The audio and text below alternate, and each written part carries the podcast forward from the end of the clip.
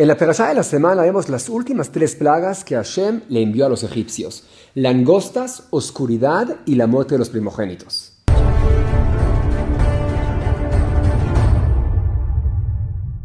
Como ya mencionamos, el exilio de Egipto representa el exilio de nuestra alma que baja a este mundo material que se compara a Mitzrayim. Tiene Metzarim, está limitado por el cuerpo y vive en un mundo que está limitado por el tiempo y el espacio.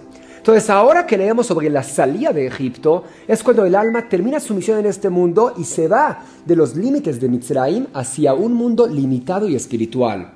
Por eso la Torah divide las plagas en dos perashiot. Las primeras siete plagas, que representan las siete sefirot del cuerpo, están escritas en la perashat de Vaera, que significa visión.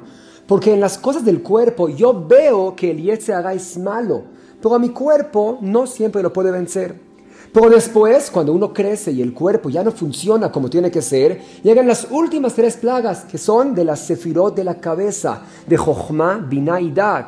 Y ahí el Yetzirah intenta cambiarte el pensamiento y te convence que estás haciendo lo correcto. Te dice, Bo, ven conmigo, estamos juntos en esto. Y por eso en la salida de Mitzrayim Hashem les pide que pongan la sangre en los marcos de la puerta la puerta representa el día de la muerte, cuando el alma abandona este mundo. Y por eso tenían que comer el sacrificio de Pesach bejipazón, con apuro, sin perder tiempo, porque la persona tiene que pensar que cada día de su vida podría ser el último. Y no creo que en el último día de nuestra vida vamos a perder el tiempo. Obviamente que lo vamos a aprovechar para hacer únicamente las cosas necesarias. De hecho, la mejor forma de pasar por las puertas de este mundo es cuando estás dispuesto a dar de tu sangre, de tu instinto animal para cumplir con las mitzvot de Hashem.